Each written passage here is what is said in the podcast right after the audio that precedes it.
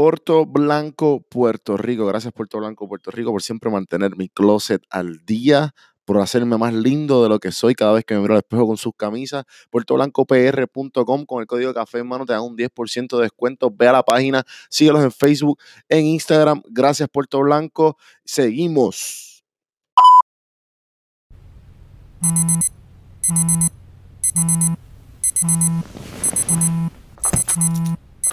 Café,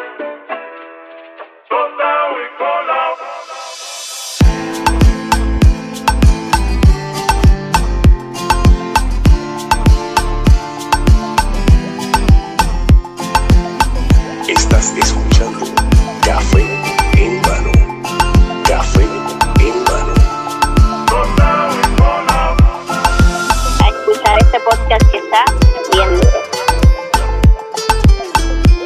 Estás escuchando Café en mano. Así que vamos para adelante. Saludos cafeteros, bienvenidos a otro episodio de Café en Mano Podcast. Vamos a empezar esta pendeja. Bello.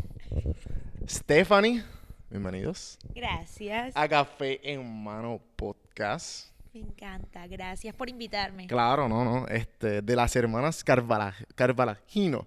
Pero, ¿lo dije bien? No. Horrible. Jalino. Carva Jalino. Epa, ay. Yo estaba practicando esta mañana, ok, Carvalajino, Carvalajino, ok. Sí. este, Un Porque poquito largo, sí. pero, pero el apellido es bien único, ¿no? Literal, es único, es largo. Aparte de que tengo apellido largo, nombre largo. O sea, yo en el colegio era Stephanie Carvajal. Diablo, qué problema. Yo, estoy, yo tengo una suerte cabrona, Juan. Literal, yo era como que, si ya soy Carvajalino, Ana. O sea, algo de tres letras, cuatro. Pero Ajá. no, Stephanie. Bueno, Stephanie, este, de las hermanas son tres. Y está aquí, gracias nuevamente, por eh, Juanita, que me dio la introducción Sí. de Hype y que ha hablado mucho de Juanita en los últimos episodios. Eh, y pues Juan también me ayudó un montón con el research. Yeah. Juan Mejía, que, es que el último, eh, Rafa y yo estábamos como que, ¿qué es Juan? ¿Qué es Juan? Y él, y él estaba muerto de la risa. Mejía. Mejía. Eh, y pues obviamente tienes, tienes una historia bien peculiar. Eh, eres de Colombia y sé que empezaste a emprender desde temprano. Chiquita, sí. 6, 7, 8 años tus hermanas y tú. Con la... con Choco se llamaba. Chococar. Como Carvajalino era tan largo, Ajá. teníamos que hallar una manera de poner el apellido, pero Choco Carvajalino era muy largo, entonces Chococar. Todo el mundo Claro. cree que es algo con carro, pero en realidad es simplemente el cortico de Carvajalino. Ajá, ajá. Así que se llamó Chococar. Y de ahí pues dando conferencias. Ujú. Después de ahí Best Nation, ¿verdad? Bueno, y el libro antes de eso. Y el libro, sí.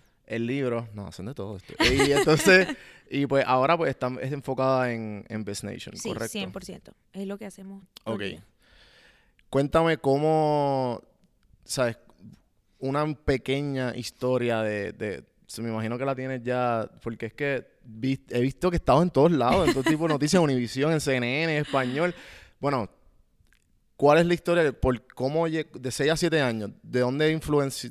¿Quiénes fueron las influencias? ¿Tus padres directamente? ¿Tus familiares? 100%. 100%. Mira, nosotros empezamos, yo tenía seis años, eso era literalmente, nosotros empezamos a jugar, a hacer chocolates, a jugar a hacer una empresa. Una amiga de nosotras hacía chocolates, ella era más grandecita, tenía como 15, y el papá no le daba suficiente dinero para salir, entonces ella hacía chocolates y nosotros éramos las ayudantes. Veo. Claro, y el mejor pago del mundo era jugábamos a hacer los chocolates y nos dejaba comer lo que quedaba en la olla al final. Mm. Entonces nosotros éramos como que perfecto, nosotros te ayudamos y no le cobramos dinero literal. Ella se quedaba con todo el dinero y nosotros nos comíamos la olla y listo, y nos íbamos. Ese ese eran su pago. Ese era el mejor pago del mundo. Pero después, eso fue en vacaciones. Veo. Cuando se acabaron las vacaciones, ya mi papá dijo, ven acá, ya el colegio, yo no las puedo llevar todos los días. ¿Por qué no lo hacen ustedes aquí en la casa? Y mi papá es como el típico loco, emprendedor, visionario. Y dijo, ¿por qué no empiezan su propia empresa? Si ya igual van a vender, ¿por qué no empiezan la empresa? Y yo tenía seis años. Yo como que sí, sí, sí, dale, no. O sea, Sí. obviamente no. Como que sí, Claro sí, que sí, sí. igual, sí, seguí jugando con las Barbies y lo que sea. Y después como que nos compró las cosas y hicimos los chocolates, los salimos y los vendimos, no sé qué. Y después dijimos, ven acá, ¿por qué no hacemos lo que dice mi papá? Suena interesante. Y así empezó la empresa de Chococar, que realmente era un juego, tal cual como un niño juega hoy no sé, FIFA y sabe que con X se patea o lo que sea, lo, cómo funciona, pues era lo mismo. Nosotros jugábamos a ser emprendedoras. La diferencia es que mi papá nos enseñaba todo lo de los negocios. Entonces mi papá nos enseñaba que ya no era Karen, Daniela y Stephanie, sino que era la gerente general, la gerente comercial Sí, y la eso y yo ejecutiva de wow. Literal. Ustedes eh, bien chiquitas, este, hay, hay un, yo corte en YouTube de ustedes y salen como que ustedes la están entrevistando y como que yo soy la gerente la- general y yo qué. Yo lo he visto literal así y nos aprendíamos como si, com- literal, como en un juego tú te aprendes cuáles son tus responsabilidades. Igualito, entonces Karen, yo me acuerdo de las mías y nunca siento que se me van a olvidar. Es como que mi nombre es Stephanie, yo soy la ejecutiva de ventas, yo me encargo de hacer la publicidad y el mercadeo, de hacer las degustaciones y de salir a vender los chocolates, Ajá. literal. Y esas eran mis responsabilidades. Karen tenía las de ella como Ajá. gerente general y Dani las de ellas y, y así empezamos a jugar, pero entre juego y juego también estábamos haciendo dinero, ¿sabes? Hacíamos como, pon tú 30 dólares diarios, que si tú lo multiplicas, Ujú. 30 dólares por 30 días, realmente yo tenía 6 años, yo no necesitaba sí, todo sí, ese dinero. Claro. Entonces se convirtió en un juego que poco a poco se fue convirtiendo como en un estilo de vida. Pero Ajá. definitivamente todo fue gracias a mis papás. Él era el que siempre, más que todo mi papá en la parte empresarial, él era el que siempre era como que, ya había días que nosotros era como que, ya no quiero salir a vender. Y era como que, no, sí, tienen que salir. Y era como que, pero ya no sé qué decir, ya no me quieren comprar. Bueno, di esto. Entonces mi papá, 100%. Ajá, ajá. So que, este, sí, tú, ¿cuál tú puedes ser, cuál tú puedes decir que fueron las mayores enseñanzas de tu papá? En la parte empresarial, mi papá definitivamente siempre nos enseñó que nosotros podíamos hacer lo que quisiéramos, ¿sabes? Yo desde muy chiquita perdí la... Yo pienso que empezar tan temprano fue una ganancia porque cuando uno es chiquito uno no le da pena nada. Entonces como que a ti no te da pena nada y después tu papá te lo está como que reinforcing todo el día, diciéndote todo el día como que dale, pues puedes hacer esto y puedes hacer esto. Entonces como que desde muy pequeña yo siento que mi papá me enseñó que yo podía hacer lo que quisiera y no me tenía que dar pena. Eh, eso definitivamente fue una de las enseñanzas. Otra enseñanza de mi papá, eh, la constancia, lo que tú decías, como que yo siempre le digo a la gente, yo no soy extraordinaria, ¿sabes? Yo soy totalmente normal, pero he venido haciendo cosas constantemente y es lo que me ha llevado hasta donde estoy. Entonces, definitivamente la constancia y, y el entender que los límites se los pone uno. Yo pienso Claro. que esas serían como que las dos primordiales. Después un montón más, pero Ajá, como ajá. que esas dos. So que de, de ahí, pues obviamente sale todo lo que han, todo lo que has logrado junto a tus hermanas. ¿Y qué exactamente tú dirías que, cómo, cómo, cómo evolucionó a, dar talleres? O sea, fue, fue el hecho de que, fue como que lo que, lo que estaban vendiendo ya, como que ya lo, este, tres, tres hermanitas están haciendo esto, pues como que ya no están llamando para todas las entrevistas, como que pues vamos a empezar a hacer talleres. Bueno, los talleres fue algo chistoso, realmente fue como que no fue planeado. Un día estábamos vendiendo como todos los días que salíamos a vender chocolates en el edificio y claramente pues ya la gente estaba cansada de comprar chocolates. Entonces un día uno de nuestros vecinos nos dijo, bueno, hoy no les voy a comprar chocolates.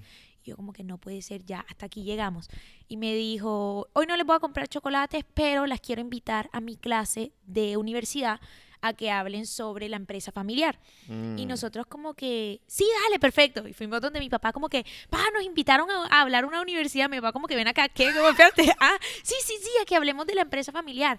Y lo bueno es que, como te dije ahorita, nosotros todo lo que hacíamos realmente lo hacíamos. Entonces no era como que nos tocaba salir a aprendernos algo, sino que era contar nuestra historia. Entonces como que, espérate, ¿cómo así? Bueno, dale, está bien. Entonces mi papá nos ayudó a crear esa primera conferencia en la cual hablábamos de la empresa familiar, que era hablar de qué era la empresa, cómo empezamos, eh, cuáles eran nuestros cargos, las responsabilidades, cualquier otra cosa. Y, y esa era la conferencia y duraba 40 minutos nosotras hablando a los 7, 8 y 9 años, literal. Y ¿Tienen, tienen, tienen como que formatos largos de todo eso. largos, no tan largos, como que pero tenemos como que, exacto, Shots. como clips y eso. Diablo, no, no te, no te como que ya quisiera tener eso, no Oh, te- no, y yo igual, obviamente, yo le doy gracias a mi papá, que él siempre fue muy, porque esto fue hace 17 años, no es como hoy que un niño se ríe y es como que ven acá, te va a tomar una foto enseguida. Yo le doy gracias a Dios que mi papá siempre ha sido súper friki con eso de las cámaras y las fotos y alcanzó a grabar bastantes videos. Yo los veo y yo digo, ¿cómo la...? Yo hoy en día tengo la voz aguda. O sea que cuando yo tenía 6 años, mi voz era un pito. O sea, yo decía, ¿cómo la gente me escuchaba a mí por una hora? Y para rematar de que yo hablaba súper agudo, yo gritaba. O sea, ya era la típica, sí, vamos a vender y no sé qué. Y yo como que, yo veo los videos y me muero de la risa. Pero entonces así fue que empezaron los talleres, dictando esa conferencia en una clase de MBA de universidad. Entonces imagínate que tú estás en la universidad y de repente el profesor es como que, bueno, los guest speakers de hoy son Karen, Daniela y Stephanie. Y entramos las tres, siete, ocho y nueve. Y obviamente la mitad del salón era como que, Dios mío, no hubiese venido a clase hoy porque yo lo sabía. Y después de ir a la universidad los entiendo. Y la otra mitad era como que divinas, espectaculares, pero realmente no, no como que creían que íbamos a decir Sí, algo sí, sí. interesante. Y ver cómo todas las personas se motivaron después. O sea, como que ver todas esas caras de no como que, escépticas. ¿qué es Sí, exacto. De Y qué es después esto. como wow. Epa, ese fue, yo pienso que fue como que el aha moment de decir, no, esto hay que hacerlo en todos lados. Ajá, Y así fue como empezaron las conferencias. veo. Y gracias a mi papá, después él nos empezó a llevar a todos lados. Y como te digo, él siempre fue muy emprendedor, entonces a él lo invitaban a hablar y de repente él nos mandaba a nosotras. Pero mi papá era súper arriesgado, como que tú, por ejemplo, me invita, invitabas a mi papá Ujú. y de repente llegamos las tres. Pero mi papá no te decía que veníamos las tres, Ajá, sino ajá. que simplemente nos mandaba. Y yo me acuerdo que la gente siempre era como que, ¿cómo así, Luis Manuel? ¿Qué te pasa? ¿Cómo se te ocurre? Y mi papá simplemente les decía, confía en mí, que ellas son mejor que yo. Ajá. Y bueno, y nuevamente volví a pasar ese de Sí, sí. escéptico a wow. Entonces empezamos a ir a todos lados así. Sí, ¿Y qué, qué hacía tu papá? Mi papá, como te digo, mi papá es como un emprendedor, un full time emprendedor. Él ha pasado por todo. Él se graduó de abogado. Pero cogió el diploma y le dijo a mi abuelita, mira, listo, tengo el diploma, me voy. Y se Mm. fue al campo y empezó a cultivar algodón. Y después tenía una finca y después empezó a cultivar un montón de cosas, no sé qué, bla, bla, bla. Después ya dejó la finca y volvió a, a- como a la ciudad y empezó con colegios, ah no, empezó a hacer eventos, conferencias muy grandes, pero organizarlas, no dictarlas, pero organizar como que de estos eventos así, estas conferencias de cuatro días Sí, sí. inmensas. Y después pasó a otras cosas y después a colegios y después a construcción, o sea, él De todo. full time emprendedor, Ajá, literal. ajá. Pero su pasión más que todo siempre ha sido la, la educación, pero la educación en emprendimiento. Claro. Entonces hoy nosotros tenemos un colegio en Colombia y, y él es el que mete todo este área de emprendimiento, los niños tienen que tomar una clase que se llama emprendimiento, Brutal. como para replicar lo que nosotras hicimos y saber que, se, que no tienes que ser extraordinario, sino que cualquier niño lo puede replicar. Sí, porque la cuestión es que en cuanto a esa educación financiera, uno de los libros que por lo menos a mí me cambió la vida fue Padre Rico y Padre Pobre. Ese fue el primer libro que yo me leí en mi vida. Wow. Entonces, eh, sí, como que es eso mismo, como que, y el libro es eh, diciendo, es una crítica social al, al, al sistema educativo de cómo la gente debería, debería de alguna manera u otra educarse financieramente, no importa lo que hagas. 100%, yo estoy 100% de acuerdo y yo siento que ese también es una de las mayores razones por la cual, pues creciendo siempre lo vimos y hoy en día como que es nuestro mayor motor de decir con The Beast Nation, nuestra misión es brindar esa educación que nosotros estamos viendo que funciona. Como te digo, nosotros tenemos un colegio en el que esto se replica, los niños se gradúan, tienen empresas, son líderes, hablan en público, ¿sí me entiendes? Como que no únicamente la educación financiera, pero también las habilidades Sí, blandas va- de va mucho hablar más en claro. público, de comunicarse y cosas así. Entonces, 100%. Yo, yo pienso que los colegios, como que todo avanza y el sistema educativo se queda igual. Ten- teniendo, teniendo esta responsabilidad con The Best Nation, teniendo también el background de, tu de tus familiares, tu papá con el colegio allá en Colombia, ¿cómo, para abundar más a la pregunta, cómo, antes de, antes de llegar a la pregunta, ¿cómo más o menos llegaste aquí a Estados Unidos, a Atlanta? Nosotros llegamos porque Karen, bueno, en Colombia hay Ajá. dos tipos de calendario de colegio. Hay unos que se acaban como aquí, en mayo, Ah, ok. y hay otros Ujú, que se acaban en noviembre. O sea, en- empiezan en enero hasta noviembre. ujú. Entonces, mi colegio es de enero a noviembre. Entonces, ella iba a empezar en agosto, así que tenía que buscar algo que hacer esos seis meses. Y empezó un curso de inglés en Georgia Tech. Mm, Y estando en Georgia Tech, pues porque el típico eh, latino que tiene familiares o amigos en algún lado, Se y teníamos amigos de la familia aquí, vinieron, estaba en Georgia Tech. Y estando en Georgia Tech conoció al señor de Global Admissions de Kennesaw State y le contó pues todo lo que hacíamos, no sé qué, bla, bla, Wow. bla, y le dieron una beca. Entonces Karen le dieron esa beca, después a. Daniela le dieron esa beca y después a mí me dieron esa beca, así que así terminamos en Kennesaw. Ok, so, sabiendo cómo funciona el sistema educativo de acá, no sé cuán diferente sea en Colombia. ¿es más o menos similar o...? Yo, eh, a mí, depende, como que el colegio o la universidad. Eh, el colegio. El colegio es súper diferente. El colegio en Colombia es muy académico, muy, muy... Yo siento que aquí el colegio es un poco más flexible en el área académica. Y en la universidad sí que es 100% diferente. O sea, yo después de haber estudiado la universidad aquí y tener la oportunidad de tener amigos que han ido a la universidad en Colombia, yo siento que yo jamás hubiese podido haber estudiado en Colombia. Porque todavía el sistema educativo colombiano es muy enfocado a la academia. Mm, Mientras que aquí tú vas y todo el mundo en tu clase, o sea, en la universidad todo el mundo tiene un trabajo, todo el mundo está en alguna electiva, en alguna asociación, en alguna competencia, como que en algo más que simplemente la universidad. Entonces a mí eso me encantó. Yo en la universidad, yo estuve en todo tipo de asociación que tú te puedes imaginar. Pero también me iba bien en la universidad. O sea, Claro. no tan bien como a mis hermanas, pero me iba bien. Ok. So, eh, la cuestión es que como que a lo que voy, a lo que quiero llegar es que, pues obviamente, tratando de, de darle este tipo de educación a las personas, como ustedes dicen, la, la educación de productividad, por, por ser lo más genérico posible con todo lo que hacen, eh, ¿cómo ves, cómo, si te daré la oportunidad de cambiar el sistema tradicional educativo que hay hoy día, cuáles fueran tus prioridades? Oh my God. Primero, la parte de la comunicación.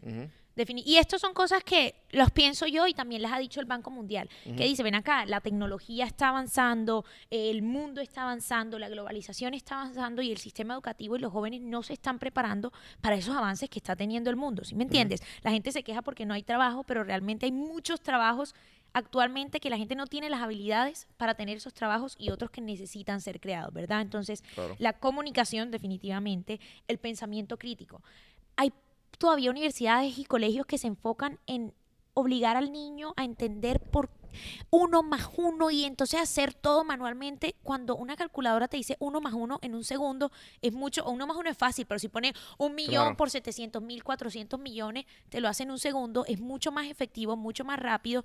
Lo que tú tienes que entender y aprender es críticamente para qué te va a servir ese resultado. O sea. ¿para qué vas a usar eso? No hallarlo porque ya hay tecnología que te va a ayudar a hacer eso. Entonces, pensamiento crítico, comunicación, definitivamente toda la parte de eh, las tecnologías, las habilidades tecnológicas, como te digo, la tecnología está avanzando, queramos o no, está eliminando muchos trabajos, pero también está creando muchos trabajos. Y toda la parte del emprendimiento. Pero no únicamente hacia crear empresas, porque yo siento que en inglés emprendimiento es como crear una empresa, pero en español emprender es como emprender algo nuevo, ¿sabes? Como que emprender. Puedes tener una mentalidad emprendedora teniendo un trabajo y puedes ser emprendedor, ¿verdad?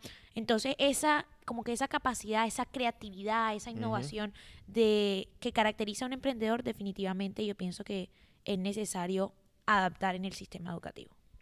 Sí, este. A mí, por lo menos, el, lo digo porque para mí no me funcionó el sistema educativo actual. Y por eso a mí siempre, en lo que estás haciendo, me- gusta mucho.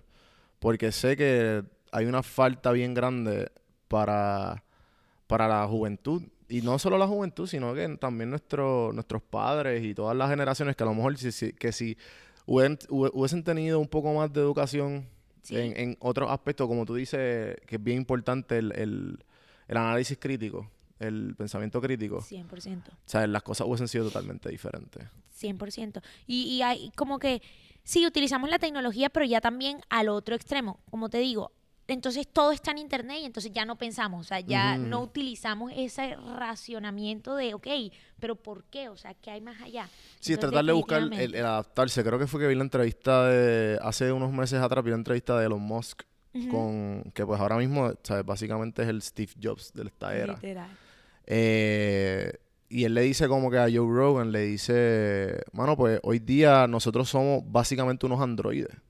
Nosotros tenemos en el bolsillo el celular y nosotros estamos pensando gracias al celular. Por ejemplo, si estamos buscando algo, ya es parte de la conversación, ya es un verbo decir, let me Google that. Ah, sí. ¿Entiendes? Ah, let Google it. O sea, déjame ver un poquito más y en la, en la disputa, el debate que se está creando, se puede, se le puede resolver con, con buscar algo en el celular. 100%. Y cualquier otro tipo de duda, es Google. 100%. Y yo siento que eso también lo que estamos hablando ahorita del sistema educativo también tiene que ver mucho con los profesores, cómo se están entrenando. Antes el profesor era un recurso de información. Ah, yo no sé esto, yo voy y le pregunto a mi profesor, mi profesor debe saber. Hoy en día tú lo buscas, tú le crees más al celular, como tú dices, que al mismo profesor. Entonces, Bella. ya las, clas- clases no deben ser un lugar donde el profesor va a decir conocimiento, a impartir conocimiento, porque eso lo pueden estudiar los niños en casa, lo pueden leer en sus computadores, etcétera, pero ya los clases, los salones de clases se ven convertir es como en unos laboratorios experienciales, en donde se aplica esa información más que simplemente aprendérsela y el profesor estar hablando algo que los niños pueden leer después o no, o sea, o lo pueden refutar, ¿sí me entiendes? Es como que, ok, ¿cómo volvemos esto a algo experi- experiencial, un laboratorio experiencial? Claro, claro, sí. El, el hecho de que creo que Europa tiene algo similar de que como que las, las carreras son bien cortas porque el- aquí en Estados Unidos eh, terminas estudiando ser doctor como ocho años y allá es como vas como dos o tres y después rápido vas a vas a experimentar lo que vas a, lo que vas a lograr. Eh, entonces, The Best Nation, eh, estás con tus hermanas. ¿Dónde están tus hermanas y cómo logra est- esta relación de...? Porque sé que están en otros Sí. estados, ¿no? No, ¿O en, en otro Colombia? país. Sí, Wow, mis hermanas están en Colombia.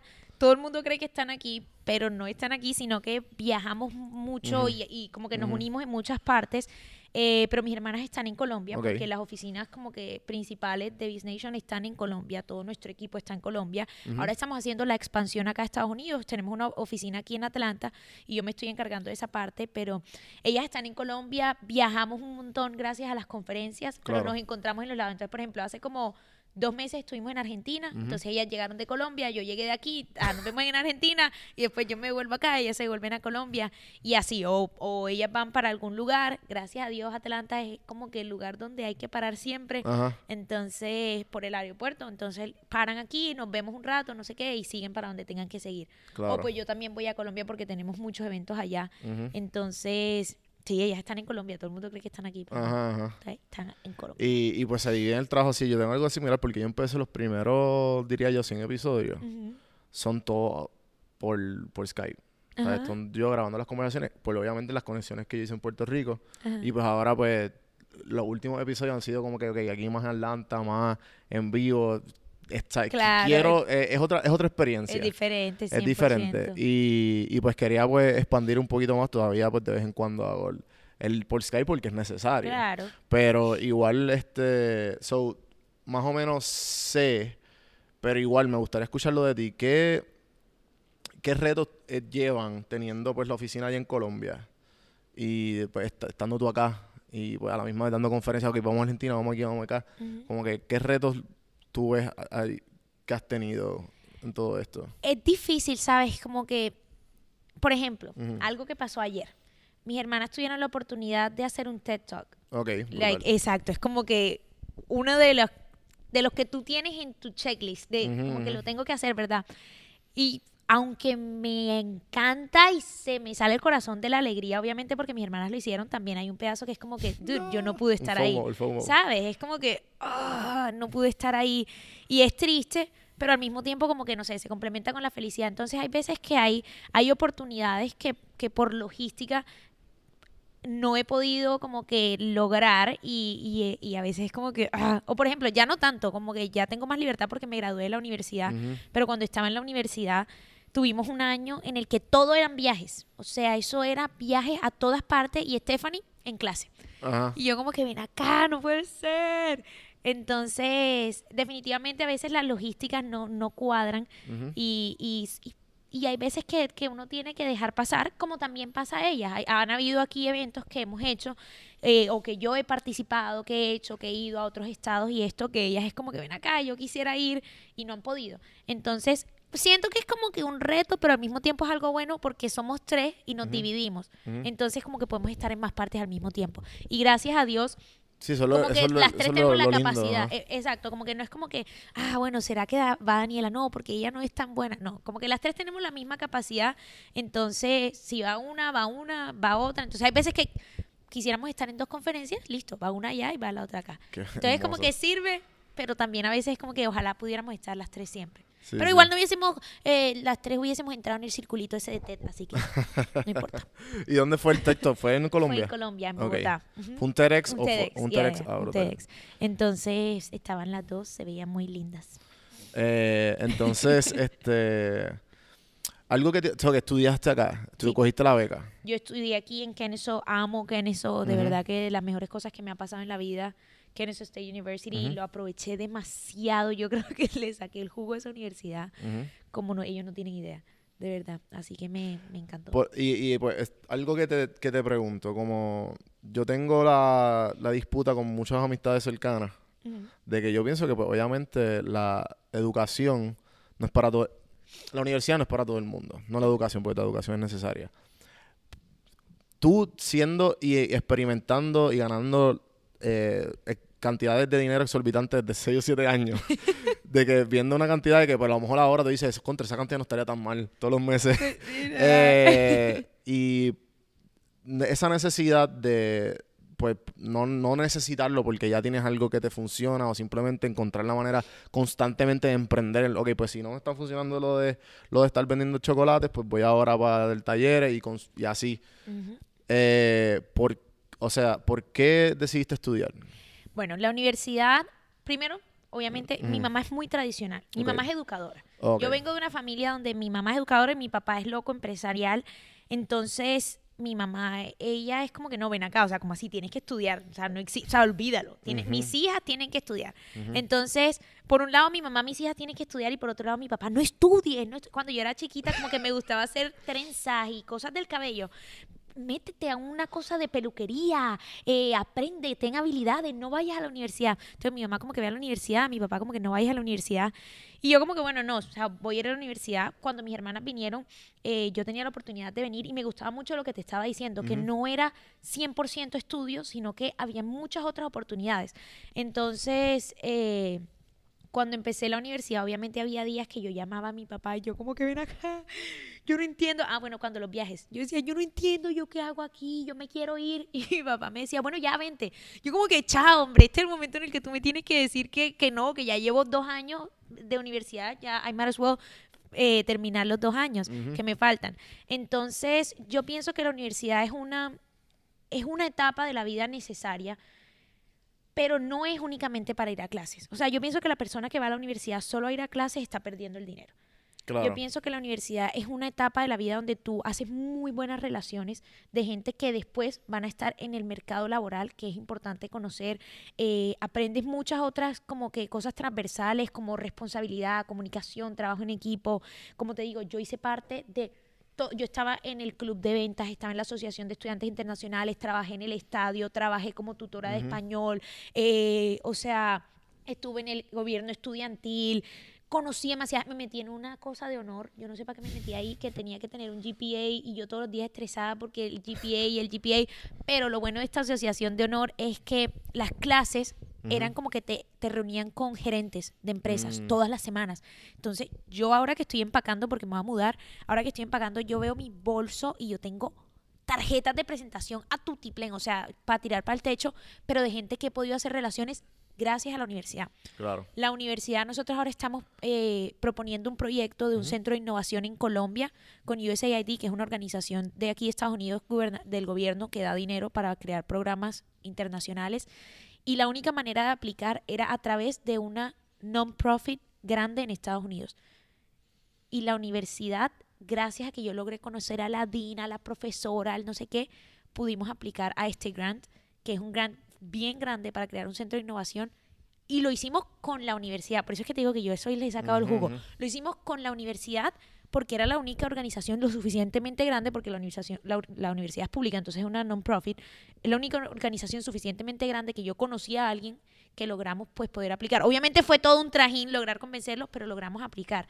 En el año 2017 tuvimos la oportunidad de hablar en las Naciones Unidas, pero para poder hablar en las Naciones Unidas tenías que pagar 4 mil dólares para poder ir al foro.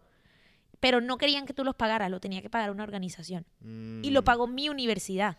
Wow. Entonces, yo te digo, yo le saqué el jugo a Ken eso de verdad demasiado. Y la gente a veces no ve eso. A veces la gente nada más va a la universidad a estudiar. Y la universidad es mucho más que eso. O sea, tiene muchas oportunidades, muchas, muchos recursos que uno no conoce. Sí, sí, no, y es bien loco porque este de las cosas, de las cosas, de las concentraciones que yo estudié, yo estudié sistemas de cómputo que me terminé cambiando a contabilidad y terminé administración de empresas, unos genéricos. No lo acabé, pero dije, pero la cuestión es que lo que a lo que voy es que las cosas que yo recuerdo son la- las clases de, de eh, evolución humana, este, las clases de, de ciencias sociales, Sí. las clases de, o de la historia del arte, cosas que tú nos, tú- en tu día a día, o simplemente para culturarnos y hacernos un poquito más allá, o sea, obviamente en, en tu caso pues, son otros 20, pero como que la, el- el- experiencia de la universidad Es para- necesaria. es necesaria. Es necesaria, o sea, y como te digo, conoces mucha gente que, que yo siempre digo, uno tiene que conocer a todo el mundo, o sea, a, todo, a los estudiantes, a los profesores, a los, los presidentes de estas organizaciones, o sea, yo siento que es necesaria. Yo le digo a todo el mundo, y también lo que tú decías ahorita, no todo el mundo es igual. Claro. Mientras hay, o sea, como que cuántos Steve Jobs realmente hay. Ah, es que los hombres más ricos del mundo no fueron a la universidad. Sí, pero ¿cuántos son? Diez, o sea, y todos los demás sí fueron.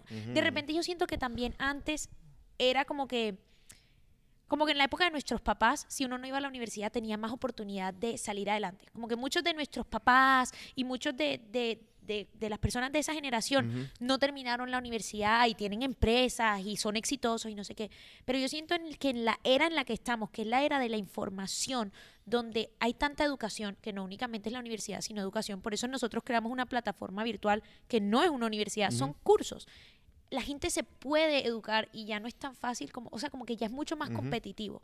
No educarse no es como que, no, no, no, o sea, no. No, no, Es opción. no es opción, No, y exactamente. no hay excusa. No es opción, no hay excusa, exacto. aquí. Hay mil cosas, literal. No es opción, no hay excusa, definitivamente. Llame a la universidad o no llame a la universidad, pero hay que educarse. Al final. Hermoso. So, este, ¿cómo puedes en The Biz Nation, eh, cuáles son tu, qué cosas te gustaría de- decirle al mundo que The Biz Nation hace? The Business Nation es un eh, es una organización de, como tú dijiste ahorita, educación productiva para poder meter todo dentro de, como que dentro de una, una, ¿cómo se llama esto? Dentro Eh, de un paraguas, dentro de Sí, una, eh, uno, un sombrilla. de una sombrilla, dentro Ajá. de una sombrilla. Nosotros, ¿cuál es nuestra meta general? Brindarle a la gente habilidades que ellos puedan utilizar para generar un ingreso. Entonces, como yo te dije, no somos una universidad, no tenemos cursos de seis meses, pero tenemos cursos que las personas, ah, tú quieres hacer, eh, tienes, no sé, tienes un trabajo de mercadeo y quieres ganar más. Bueno, listo, aquí tienes un curso de Facebook Ads. No vas a aprender todo lo de mercadeo, pero vas a aprender lo de Facebook Ads que cada seis meses está cambiando o incluso más rápido, ¿verdad? Claro. O de repente tienes una empresa y necesitas buscar inversionistas, entonces tienes un curso de cómo hacer un pitch. Entonces haces tu curso de cómo hacer un pitch, de cómo hablar en público, curso de cómo vender, curso de habilidades tecnológicas. Nos enfocamos en Perdón, nos enfocamos en tres cosas. Habilidades tecnológicas, eh, emprendimiento, pero lo que te decía, no únicamente crear una empresa, así empezamos, pero después empezamos a abrirnos más a cómo empezar un negocio, cómo hablar en público, cómo, eh, no sé, cómo utilizar comunicación efectiva, etcétera, etcétera, Sí. y educación financiera. Entonces nosotros nos enfocamos en brindarle habilidades a las personas, o sea, que la gente pueda tomar un curso y obtener una nueva habilidad para generar ingresos. ¿Por qué? Porque entendimos que hoy en día puede que no haya trabajo, pero sí hay, perdón, puede que no haya empleo, pero hay mucho trabajo que hacer y mucho trabajo por hacer. Pero la Claro. gente necesita esas habilidades.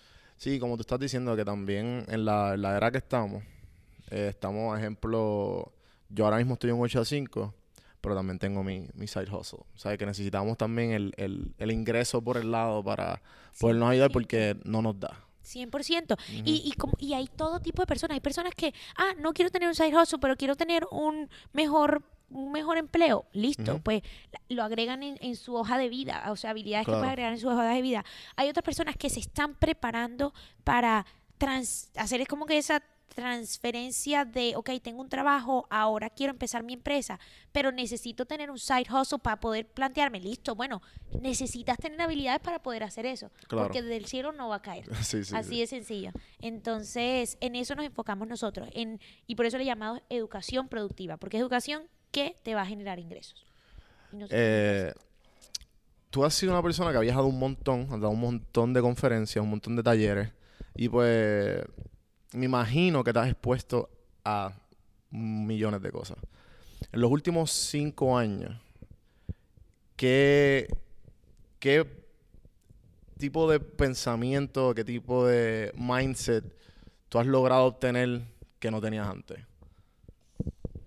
Yo pienso que se ha reafirmado, el que te dije que me enseñó mi papá cuando tenía seis años, se ha reafirmado, como que yo todos los días me como demuestro a mí misma, o sea, me digo a mí misma, mí misma, mí misma, tú creías que no podías hacer eso, pero mira que sí podías. Como que me he dado cuenta de verdad que los límites únicamente son mentales y que Dios aprieta pero no ahorca. O sea, como Ujú. que cuando tú crees que ya estás como que no va a pasar, o sea, no existe la más mínima posibilidad, entonces algo pasa. Y a veces uno cree que, que pasa de la nada, pero no se da cuenta. Como que únicamente cuando uno se sienta, de verdad, se toma un tiempo a, a pensar, ok, esto no me pasó de la nada, ven acá, yo llevo trabajando por esto muchos años. Entonces, como que siento que los límites nada más se los pone uno y que las cosas no pasan de la noche a la mañana. A veces la gente piensa, como que nada más ve el resultado y cree que ya esto pasó de la noche a la mañana. Y yo incluso puse un post hace poquito de eso, como que uno nada más pone las cosas que a uno le pasan buenas. Uno no pone sí. en, en- en Instagram, uno no pone, bueno, hoy tuve un mal día. Bueno, algunas veces sí, pero no siempre como que sí me entiendes, un post, sí, aquí tuve un mal día. Sino como que, ¿sabes? Mira, alcanzamos bien esto literal, alcanzamos esto, hicimos esto, gracias a Dios, bla, bla, bla, bla, bla, bla. Y como uno siempre está como muy feliz y gracias a Dios y todo es bueno, entonces como que la gente no ve lo que hay detrás y como que las noches que lloraste y que dijiste, "Eh, no va a pasar, o sea, yo hay veces que yo llamo a mi hermana y yo le digo, no va a pasar, o sea, no existe. Y entonces después Dios es como que no ven acá, o sea, si va a pasar, cálmate. Y entonces ya uno se calma, es como que bueno, ya Dios, gracias, ok, está bien, vamos otra vez. Entonces yo pienso que he aprendido eso de, de tener la, la capacidad de, de, de, ok, llorar, porque está bien llorar. La gente dice, no, no llores, no, no, no, está bien llorar, pero no quedarse en llorar, ok, Ujú. como, como sigo. Y es más, cuando estaba, hace poquito tuvimos un evento y hubo un momento que estaba muy estresada. y Yo llamé a Karen y le dije, Karen, no puedo más, estoy muy estresada, pero tengo una entrevista ahora, así que no me puedo estresar. Me voy a calmar un momento, te llamo después. Entonces me tocó calmarme, poner el estrés un momentico a un lado, seguir y después volver a estresarme y listo. Pero sí me entiendes, como que tener esa capacidad de seguir dándole. Que, eh, y hablando de eso, de las veces que nos toca llorar y tocar como que destapar toda esa ansiedad o, como- o, o lo que sea, ¿tienes algún tipo de prácticas o cosas que tú haces como que 100%. esto me ayuda? 100%. Ok. Tienen que hacer opuesto a lo que creen que tienen que hacer. ¿Qué es lo primero que uno hace cuando está triste? Poner la música triste, apagar las luces, de repente de la nada empieza a llover, los truenos, o sea, eh, la almohada, la- o sea, eso es lo que no tienen que hacer. O sea, usted llora un momentico, ya, este, es difícil, listo. ¿Y qué es lo primero que yo hago? Yo cambio mi estado, o sea, mentalmente yo digo, Stephanie, lo mismo que hice ese día, Stephanie, no puedo, o sea, ¿sí me entiendes? Y hago lo opuesto. Si yo estoy bien y estoy feliz, como que las lágrimas no te van a salir, o sea, no, hay como un cortocircuito en tu mente que dice, si estás sonriendo, no puedes llorar. Entonces, ¿yo qué hago? Cambio mi enfoque y digo, pienso, Stephanie, ¿hay algo que puedo hacer al respecto de esto? No. Ok, listo. Entonces, si no puedes hacer nada, pues entonces enfócate en buscar una solución y listo, a darle. Entonces, yo hago eso. Yo me enfoco en, no hay nada que pueda hacer, ya me toca buscarle solución y cambiar, en vez de ponerme y todo lo malo, ponerme al revés, como que, ok, en posición de listo. Y cambiar como que todo, o sea, como que me voy de la casa, no sé, o donde esté, como que cambiar el... Pero también lloro un momentico, o sea, lloro un ratico, sí lo dejo salir, porque si no uno se ahoga, exacto, como que lo dejo salir un momento, ah, lloro, lloro, lloro, y ya, después lo cambio. Y por, para adelante. y listo. Creo que es Tony Robbins el que leí que, que eh, más o menos eh, recomienda esa táctica, pero él dice, él luego toma otro extremo, él dice como que cuando te sientas así, la, el- la mente lo que necesita es un shock. Sí. O sea que o te, si estás, te metes a una ducha bien fría y después una bien caliente. O viceversa. Y pues eso lo que hace es que te despierta, te da un shock y como que, ok, de vuelta. Literal. O en- de empezar a correr y empezar a, a hacer tener- algo, literal. sí. Por eso es que como que cambiar el, el escenario. Ajá, ¿Sí me entiendes? ajá. Como que irme, yo a veces, y hay veces que mi propia, mi propio consejo, hay veces que es difícil seguirlo, porque es fácil decir las cosas, Sí, pero no, aplicarlas es lo difícil. Es fácil, es fácil este, Entonces hay veces que yo amo a mi hermana yo como que... Predicar. Y entonces Karen es como que, ajá, Stephanie, yo no, no quiero ir. Y entonces ella es la que me dice como que vete a correr, haz algo, cómete un helado, pero Ajá. cambia el escenario. Sí, Entonces, sí. exacto, es fácil predicar, pero aplicar es donde se complica. Eso es lo bueno de tener dos hermanas, que ellas te No, obligan eh, a... me imagino, y que eso, es lo hermoso porque yo tengo un episodio que es uno de los medio pocillos más escuchados. Yo tengo un, segmento del, del podcast que se llama Medio Pocillo. Y, y es este cuando, a mí se me olvidó el título, pero es básicamente ah, resolviendo problemas. Eh, y básicamente habla de eso, de, de cuán importante es tú tener a alguien en donde fall back into. O sea, de que esa, ese círculo es tan importante. El episodio, long story short, lo escúchenlo, bien bueno. Eh, obviamente, el plug, hay que hacerlo. No Eh, básicamente soy yo diciendo, como cuando tú te levantas estresado y tienes a alguien como que, que te escucha cuando te está, tú necesitas ventilarte, esa persona te, te da como que, mira, bájale. Está, está, estás aquí, eh, no, no tienes que pensar así. Te dice lo que te tiene que decir para tranquilizarte. Y ahí pues luego tú dices, ok, no, no, no tengo que estar así. Tengo que enfocarme en lo que tengo que hacer y para adelante. Honestamente, yo siento que eso es una de las mejores ventajas de tener hermanas eh, y de trabajar juntas, que tú sabes que lo que sea que te van a decir no va a ser por tu mal.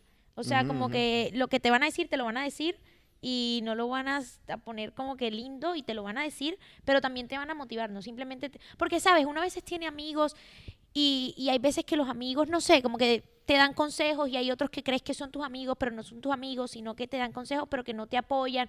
En cambio, como que tus hermanas, tú sabes que pase lo que pase, e- están buscando como que el bien para ti. Entonces yo literal, cada vez que algo malo me pasa, las primeras que llamo mis hermanas. Cada vez que algo bueno me pasa, las primeras que llamo son mis hermanas. Cada vez que tengo una pregunta, hey, ven acá, ¿qué hago? O sea, hago esto, hago esto. Entonces yo siento que eso es muy bueno y, y es bueno porque yo la llamo y yo le digo, ven acá, pero no quiero que me digas que todo está bien. Porque cu- cuando me estreso a veces, sino que o hago algo que yo sé que yo hice mal por irresponsabilidad mía y ya lo entendí, o sea, fue culpa mía, lo hice por culpa mía, entonces yo misma me doy como que látigo, como que no sirve para nada, no sé qué, entonces la llamo y le digo, ven acá, hice esto, no sé qué, no sirve para nada, entonces ellas mismas me dicen, no te voy a decir que hiciste bien, porque hiciste mal, pero ya, o sea, no hay nada que puedas hacer, o sea, ya aprendiste tu de eso, bla, bla, bla. y Entonces como que te ayudan a seguir, en vez de decirte como que, porque hay veces que tengo amigas y todo el mundo yo siento que fue criado diferente. Hay gente que fue criado Definitivo, muy estrictamente, hay gente que fue criado muy como que suavemente. Ujú. Entonces hay veces que mis amigas es como que, pero es que tú eres muy dura contigo, no sé qué. Y yo como que, no, hombre, esto no es nada, ni siquiera han empezado. Yo tengo, Entonces- yo tengo un cuadro bien grande, estos cuadros clichosos que uno compra en IKEA, Ajá. Que lo vi y dije, esto es para mí. esto es para mí. Eh, dice, don't be your- so hard on yourself. Y cada vez que voy al baño a, a pararme frente al inodoro, lo tengo ahí. y yo digo, contra, tengo que bajarle. Literal. Porque yo también soy de los que me, me- me doy latigazos cuando, cuando hago algo así de pequeño. ujú.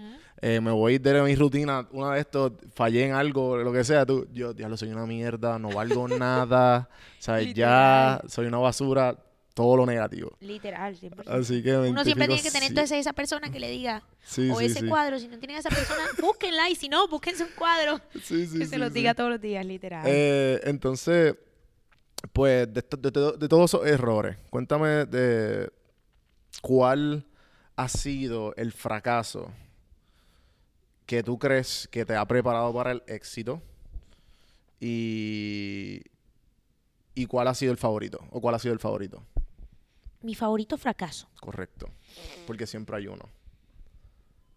Es que son tantos que... No, de verdad. Que cómo escoger el favorito. Yo pienso que... O sea, no podría pensar en uno específico, pero sí podría identificar como que el mismo patrón que siempre me pasa. Yo soy muy... No voy a decir irresponsable, pero soy muy irresponsable algunas veces. Ajá. como que posponer las cosas. Eso me ha llevado a perder muchas oportunidades que yo, como te digo, identifico el patrón. Es como que no es culpa de nadie. O sea, fue mi culpa. O sea, yo lo hice, fue mi culpa. Dije que lo iba a hacer después y no lo iba a hacer después. Ahora empacando mis cosas, yo soy mucho de escribir. Como que me encanta escribir y hay veces que me fajo a escribir como que mis journals o no lo hago todos los días, pero como que cuando lo siento me fajo y, y lo escribo y escribo cinco. Entonces, como estoy empacando y todo eso, encontré uno de la universidad eh, de cuando perdí, no pude registrar unas clases y no sé qué. Entonces, desde las cosas mínimas de registrar unas clases hasta mandar una propuesta, una vez perdimos un contrato porque teníamos que mandar una propuesta en cinco días y no la mandamos en cinco días, nos demoramos más. Pero no por no tener la, la propuesta, ya la propuesta estaba lista, sino que nos pusimos a hacer otra cosa y otra cosa y no sé qué. Y entonces yo era la encargada y no la mandé y perdimos un contrato. Y así con todo, como te digo, desde no registrar una clase hasta no mandar una propuesta, hasta tener que pagar tres veces lo que cuesta una multa de 15 dólares que costaba una multa de Seatbelt, me tocó pagar 100 porque se me olvidó pagarla. No se me olvidó, dije que después le iba a pagar. Entonces yo siento que posponer las cosas ha sido un patrón que se ha visto re- repetidas ocasiones en momentos que, que he fracasado en todos los ámbitos de mi vida, desde lo más sencillo hasta lo más importante. Y es algo con lo que trabajo todos los días que digo, Dios mío, no, ya, no, después no, ya, o sea, ya. O sea, Eso, eso es lo ya. importante, porque yo también, pues, yo creo que todos nos podemos identificar con eso, de, de, de encontrar esa cosa que uno dice como que, ¿por qué lo sigo haciendo? Y, y pues yo me digo exactamente lo mismo, yo como que lo estoy trabajando. porque es que sí, es lo único que uno se puede decir, porque si tú te dices como que eres una mierda porque no lo cambias, eso no es real, eso no es humano. Eso no es humano de que tú de la noche a la mañana ya paraste. O sea, de la- a- a- lo que me ha ayudado a hacer eso y es el hábito, la creación de los hábitos. Es como que constante, ejemplo, el ejercicio es uno de los hábitos más eh, que amo y la meditación. Lo que es el, Oye, el la ejercicio y la meditación- meditación, Me tiene, en verdad, no, es demasiado difícil. Lo he intentado, Eh, de verdad, difícil. ¿qué, qué estás haciendo? Como que, como que, He intentado todo. Yo sigo, yo sigo intentando hasta que pueda, pero he intentado todo con gente, no con gente. Me bajé la aplicación Headspace, eh, no Headspace, o sea, es difícil. Como que mantener Eh, tu hay, una, cabeza. hay una nueva. Yo, pensar, yo estoy usando ahora mismo. A mí el- el libro que me, que me inclinó a todo esto es Sam Harris. ¿Sabes quién es Sam Harris? No. Sam Harris es un neurólogo eh, que es bien, o sea, un activista de la, de la meditación 100%.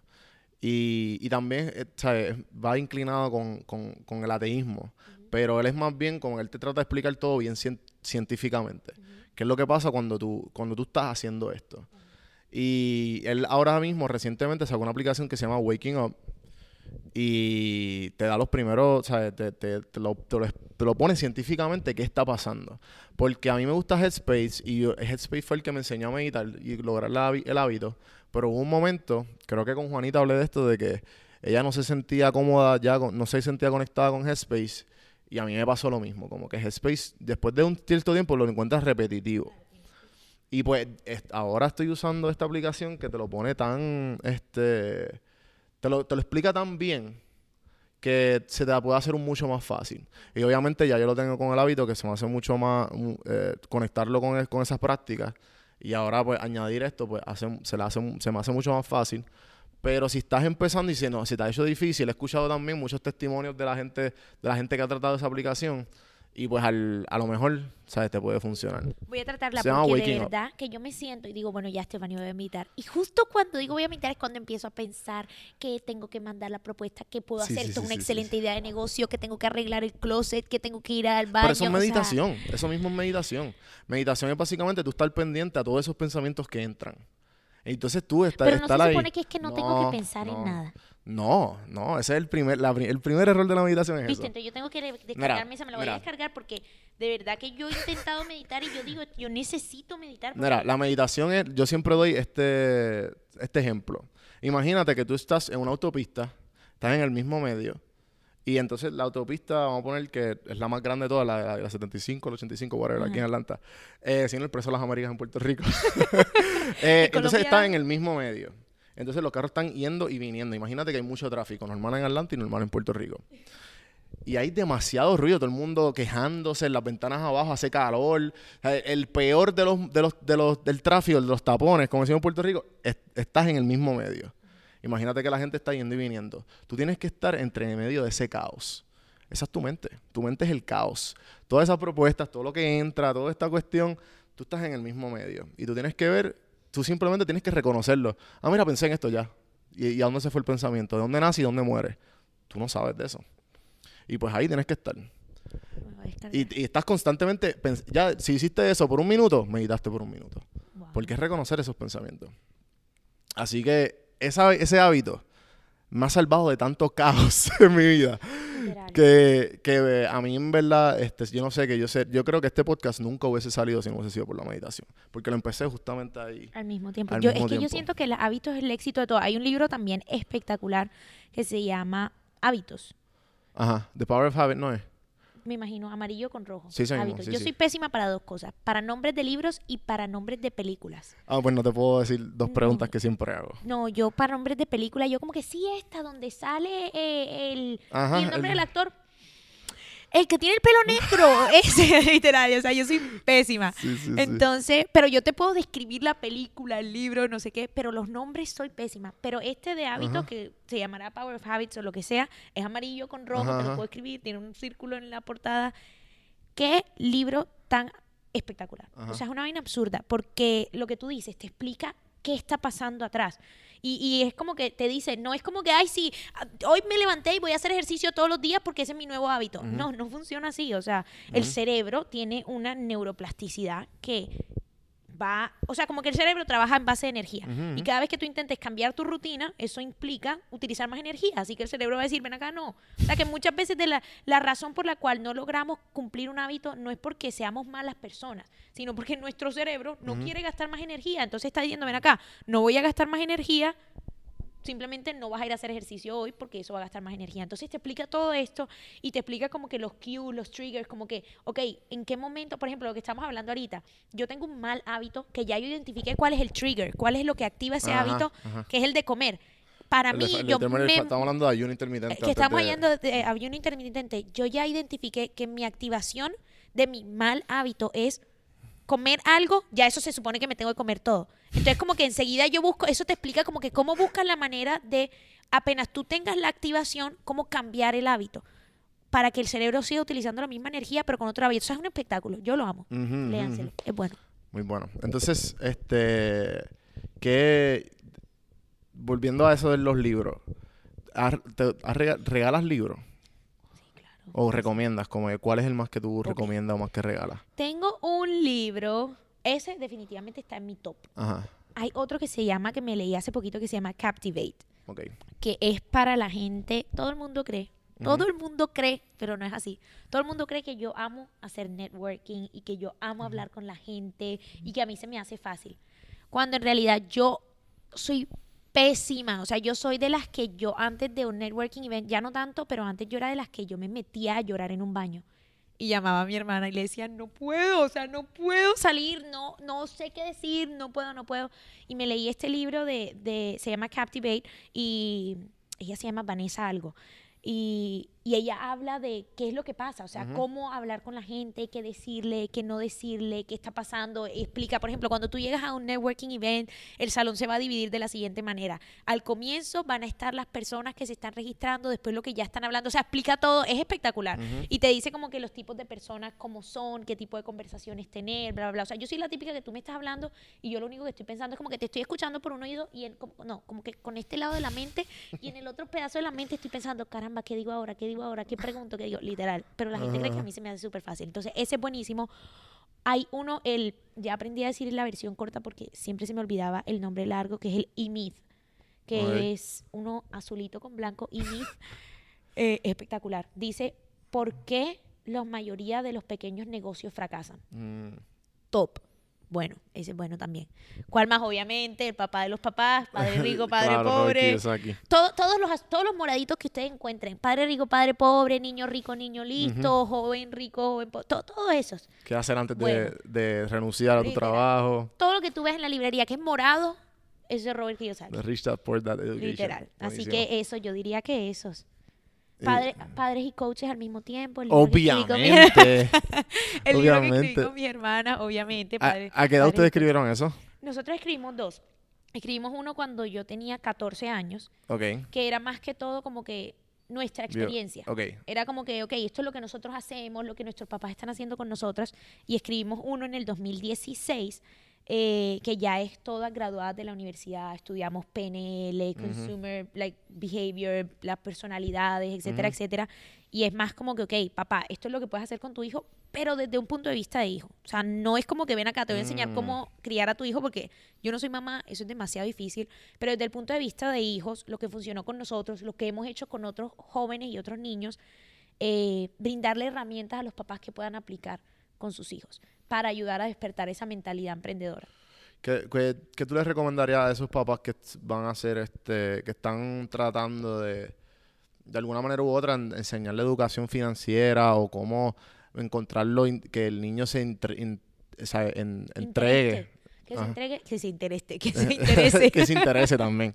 Eh, en todo eso, como que, ¿qué tú recomendarías a, a esos padres? Bueno, primero que no tengan miedo de entrar en ese mundo, ¿sabes? Hay muchos papás que les encantaría que sus hijos fueran emprendedores, que supieran de estos temas, pero de repente como no tienen las mejores finanzas o como no son emprendedores, como no son empresarios, entonces dicen, yo no puedo crear un niño emprendedor porque yo no soy un emprendedor. Entonces nosotros hablamos de eso. Yo digo, yo conozco muchos amigos que son tenistas y los papás nunca en su vida han jugado ni le han pegado una pelota de tenis. Entonces uno no necesita ser emprendedor para poder criar un niño emprendedor o despertar esa, ese, como ese espíritu emprendedor en los hijos. Entonces esa es la primera cosa, como que ese paradigma quitarlo, todos esos paradigmas limitantes que de repente ellos tienen de la época en la que ellos fueron criados, entender que estamos en una época diferente, en la cual sí, ellos pueden darle algunos de los conocimientos a sus hijos, pero también, tal cual como en tenis, que buscan a un instructor, pueden buscar a muchas personas que le ayuden en ese proceso.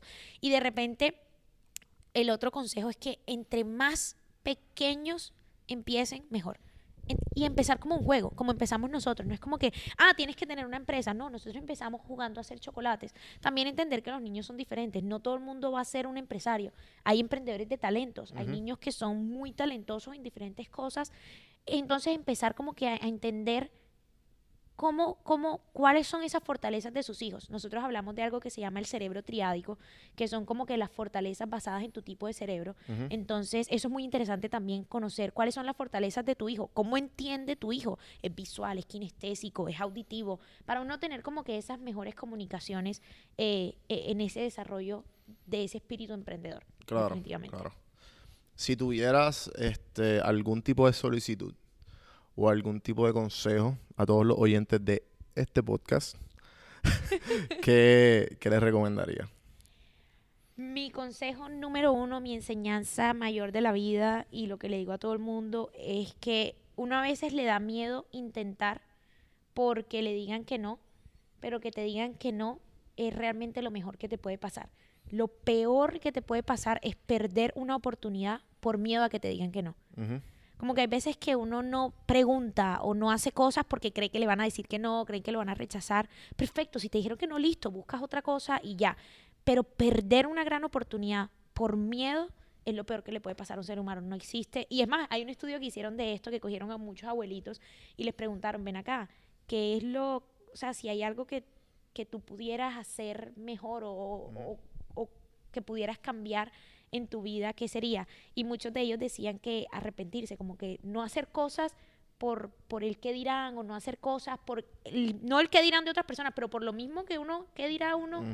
Entonces, como que no hay, no hay un peor sentimiento que el arrepentimiento. No arrepentimiento, como regret, como que... El, sí, sí, el, Sí. arrepentimiento. El, bueno, regret is poison. Epa. Entonces, Exacto. exacto. simplemente, dude, hacerlo y si va mal, pues listo. Hacemos lo que hicimos ahorita, como que lloras, listo, y te paras y continúas. Y para adelante. Y ya. Eh, entonces, si tuviera, si estuvieras en, en tu deathbed, en tus últimos momentos, esto es un poco, esto es un poco filosófico y un Pediría poco profundo. chocolate, no mentira.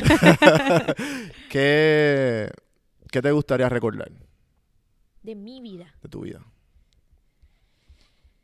Algo específico. O como algo así general, así bien filosófico. gen- gen- lo que tú quieras. ¿Qué es, qué es lo primero que tú pensarías y que te gustaría recordar eh, allí? Me gustaría recordar todos los momentos. Esto va a sonar bien cursi, pero todos los momentos que, no sé, como que me sentí realize así con mis hermanas que dije, y lo hicimos, o sea, ¿sí me entiendes? Mira, ya Ujú. voy a llorar y todo. Literal, todos esos momentos como que, tú sabes, cuando uno siente como que dude, lo hicimos. Ujú, ujú. Y no tiene que ser como que lo hicimos de tu vida, sino esos pequeños momentos que uno después era como que lo hicimos, no lo puedo creer. Y después es como que, ok, ahora tenemos un nuevo goal. Todos esos momentos de literal que... Buenísimo. Sí, el hecho de que cuando, como dijiste ahorita, el, eh, cuando tú estás logrando algo y te das cuenta que como que, espérate, esto no es algo grande, simplemente me estoy dando cuenta que eh, no tengo limitaciones, que es lo que yo me proponga. La, y la, consis- la consistencia de seguir y seguir, y a la misma vez cuando llegas y dices, ok, ¿qué viene ahora? Que bien, 100%. Y también como que, y yo siento que la mayoría de esos momentos es cuando, como que usualmente hasta el momento han sido como que después de una conferencia, después de, de, ¿sabes? Impactar gente, como cuando alguien te dice, te escribe por Instagram. Eso también es, uf. Hay veces que uno no sabe, Dios mío, yo lloro por todo. O sea, yo lloro porque estoy feliz, porque estoy triste, porque estoy literal. Yo a veces digo, tengo que cambiar esto, pero como que buenísimo, sí, sí. hay veces que uno dice, ¿será que digo esto? ¿O será que pongo esto en Instagram? No sé qué. Y hay veces que la gente dice como que, pero es que tú siempre estás poniendo motivación. Y yo digo, pero es que tú no sabes a quién eso le puede ayudar. Ajá. Como que yo tengo historias de vida real de gente que me han dicho, ven acá, o sea, yo estoy en una cama, o sea, enfermo, freaking literal en mis últimos días y lo único que a mí me motiva es ver sus videos. Y esos momentos que uno dice como que, dude, como que uno puede impactar la vida de otra gente, ¿sabes? Entonces definitivamente esos momentos son de los que uno dice, hay que seguir haciéndolo. De verdad. Estoy aquí. no lloré. Bueno, este, ya estamos acabando. Ya, bienvenidos oficialmente a Café en Mano. Literal. Eh, entonces, la última pregunta, ¿qué hago? ¿Qué serie o película le ha sacado algún tipo de enseñanza? Oh my God. Ok. la mayoría de las películas con las que yo he aprendido para mi vida son las películas de muñequitos. Películas que se tienen que ver. Bolt. El perro, el de. Ajá, ajá, ¿en verdad? Oh my God. Esa película es como que el freaking perro toda su vida creyó que era un superhero porque tenía un rayo, pero él vivía como que en una... ¿Tú te viste Bolt? No la visto. Bueno, ve a vértela, no te la voy a spoil. Váyanse a ver Bolt. Esa película me enseñó que tú puedes ser literalmente lo que tú creas que puedes ser porque el perro creció en Hollywood. Entonces él creía que era un superhero y después ya no estaba en Hollywood y ya los poderes no le funcionaban. Entonces como que ya decía como que ven acá, todo es una mentira. Pero después, ajá, como es una película de Disney, entonces después ya puede otra vez. No lo voy a spoil, pero Bolt. Bolt. Zootopia. Oh Ah, my buenísimo, God. buenísimo. Oh my God, Zootopia. Y la película de mm, Zootopia, obviamente también me enseñó que tú puedes ser lo que quieras en Zootopia y no en Zootopia, en la vida real también, donde quieras. No importa el tipo de... de- No importa si eres una conejita o eres un Exacto. león, tú puedes ser lo que quieras. Y la última es eh, la de los sentimientos. ¿Cómo se llama? Mm, Eh, Inside Out. La de sí, los sí. sentimientos. Esa aprendí que para toda felicidad uno tiene que hit un punto de tristeza. Como que uno necesita todo. Hay veces que uno quiere ser feliz todo el tiempo. Y lo que estamos hablando ahorita, no. Hay veces que tienes que estar triste para poder encontrar esa felicidad. Hay veces que tienes que tener rabia. Hay veces que tienes que ser egoísta. O sea, como que todos los sentimientos son necesarios Claro. para, para, uno, balance. para uno tener un balance. Entonces, esas tres películas son mi top. Lo siento que no son muy maduras, que digamos, No, pero, las amo. Y mi película favorita, que no tiene nada que ver, pero Rápido y Furioso. Rápido. Solo para que sepan. Eso es Fast and the Furious. Ven, la amo. La amo. ¿Sabes que la... ¿Cuál fue la que se filmó en Puerto Rico? Eh, Fast... Too Fast, Too No, la- una, de la- una de ellas se filmó en Una de Puerto ellas se Rico. filmó en Puerto Rico. Buenísimo y se ve todo y nosotros bien orgullosos así. que Literal. creo que sale que es Brasil y es bien gracioso porque eh, una de las escenas aparece que están como que en un centro de policía y es como que un sitio en la placita bien famoso. Es como un, un parking. Entonces atrás le hicieron, le hicieron una gráfica de una montaña Ajá. y es como que... lo- Esa no, montaña eso no está ahí está al ahí. lado, eso no está ahí. Buenísimo. Bueno, Stephanie, gracias, la pasé súper bien. Ay, Eh, me ha encantado este tiempo y espero eh, seguir desarrollando esta relación. Eh, cuéntame, ¿dónde te conseguimos? ¿Qué le puedes decir a esta audiencia cafetera? Bueno, primero que todo, el café muy bueno. Gracias. la taza muy espectacular. ¿Qué dijiste? No, no, no, tiene que ser colombiano, sí, si no, como no. que ven acá eh, café colombiano o no tomo Bueno, café. bueno, no, mentira, está muy bueno. Literal. Eh, mil gracias por invitarme. Claro. Me encanta todo esto. Y a mí me pueden encontrar en mi Instagram. Stephanie Carvajalino, o The Beast Nation, o Hermanas Carvajalino, eh, cualquiera de los anteriores. Y nada, de verdad que mil gracias, me encantó. Gracias por invitarme. Yes. Y todo el mundo tienen que ver esto, tienen que ver todas las aplicaciones de las que hablamos, todas las películas, libros, recomendaciones, mejor dicho, creo que hablamos como de mil temas. Ajá, ajá. Así que, perfecto. Por eso me encanta este podcast. Literal. Eh, así que, gente, ustedes saben dónde pueden conseguirme. Don Juan del Campo en todas las plataformas. Si entras a prsinfiltro.com slash links, ahí puedes ver dónde encontrar el podcast. Estamos en todos lados. Y si estás viendo esto por YouTube, suscríbete, dale like, dale a la campanita para que te notifique todas las semanas una entrevista nueva. Así que gracias. Ah, obviamente, mira, la cafita, la tacita de café en mano podcast tostado y colado está a la venta. Recaudación de fondos para mi nuevo estudio que prontamente nos mudamos. Esta yo creo que va a ser como, diría yo, como la penúltima. Estamos por ahí de que no volvemos a ver este, esta localización hermosa aquí este, por Vinings en Atlanta, mejores. Georgia. Eh, así que gracias, gente, y gracias, Stephanie. Gracias. Hasta la próxima.